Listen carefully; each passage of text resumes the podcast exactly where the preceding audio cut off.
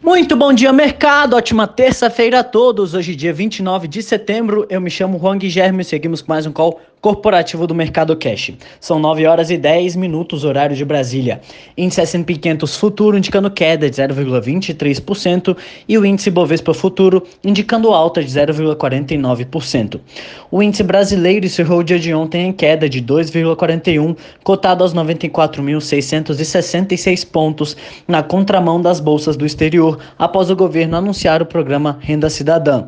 O ministro da Economia, Paulo Guedes, disse que o Brasil é um país que precisa criar emprego em massa e sinalizou que a decisão sobre bancar a desoneração da folha de pagamentos ainda não foi tomada.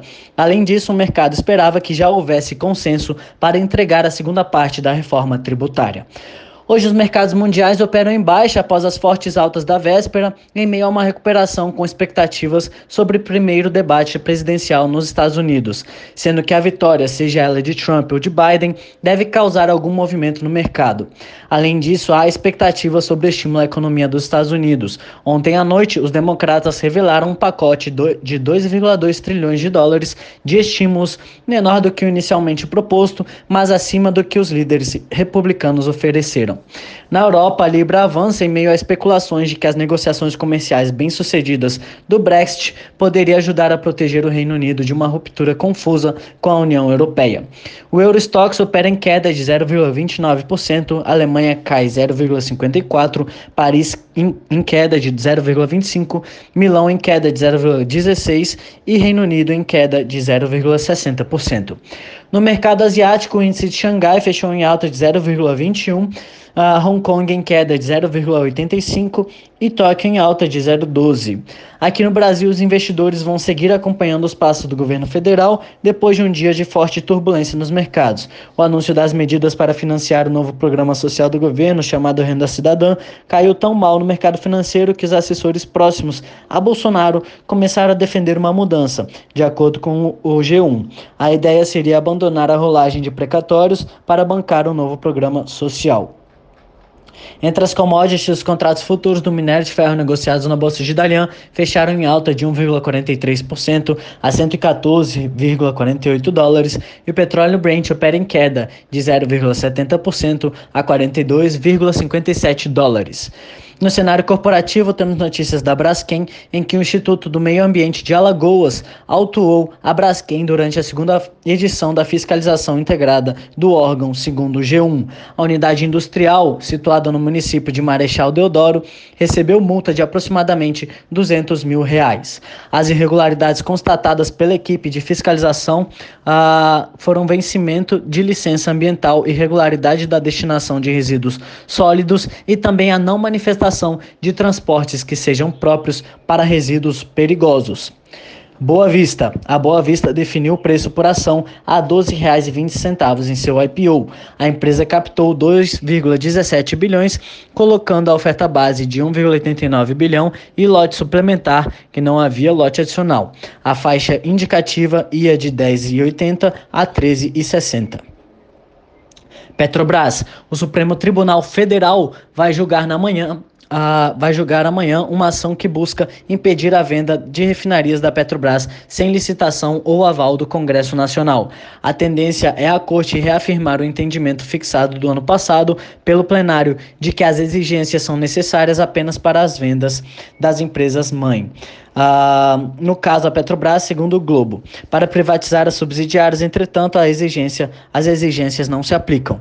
Além disso, a Petrobras informou o início da fase não vinculante referente à venda de suas participações em um conjunto de 26 concessões de campos de produção terrestres e de águas rasas, localizadas na Bacia Potiguar, no estado do Rio Grande do Norte. Segundo a empresa, os potenciais compradores habilitados para essa fase receberão instruções sobre o processo de desinvestimento. Rapvida. A Rapvida anunciou a compra do grupo Santa Filomena por 45 milhões de reais. O grupo Santa Filomena é composto pela operadora de saúde Filosanitas do Hospital Santa Filomena, três clínicas médicas e um centro de diagnóstico por imagem, todos localizados no município de Rio Claro, em São Paulo. Segundo a empresa, a Filosanitas conta com uma carteira de cerca de 5,5 mil beneficiários de planos de saúde concentrados na região de Rio Claro. O Hospital Santa Filomena conta atualmente com 73 leitos, sendo 16 leitos de UTI. A região de saúde que engloba tem população de 2,1 milhões de reais ou milhões de habitantes em cerca de 840 mil beneficiários de planos de saúde privados. Vale. A Vale informou o pagamento de 5 bilhões de dólares de suas linhas de crédito rotativo com vencimento em junho de 2022 e dezembro de 2024, que foram desembolsadas em março de 2020. Segundo a empresa, a amortização recompõe integralmente a disponibilidade das linhas de crédito rotativo ao valor original de 5 bilhões de dólares. IRB. O IRB aprovou a emissão de debêntures simples em duas séries, no valor de até 900 milhões de reais. Serão emitidas até 900 mil debêntures em uma operação com esforços restritos, oferta 476, ou seja, voltada apenas para um grupo de investidores qualificados.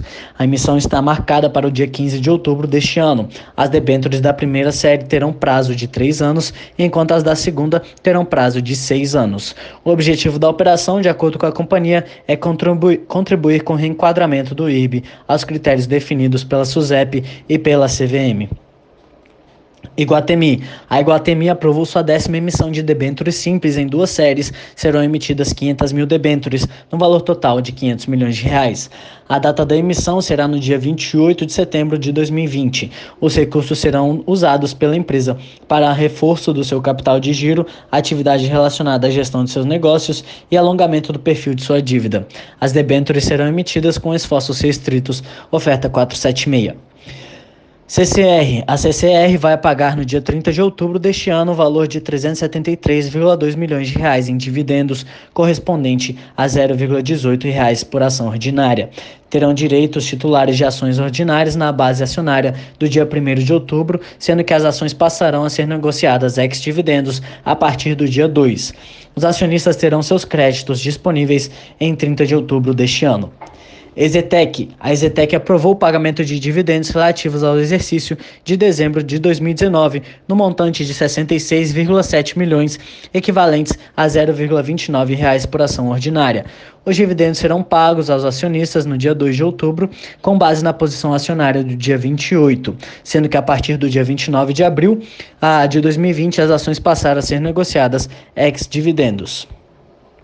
TIM, Conselho de Administração da TIM recebeu autorização da B3 para listar suas ações no novo mercado. Com isso, será concluída a reestruturação societária da empresa com extinção da TIM Participações, que será incorporada pela TIM SA.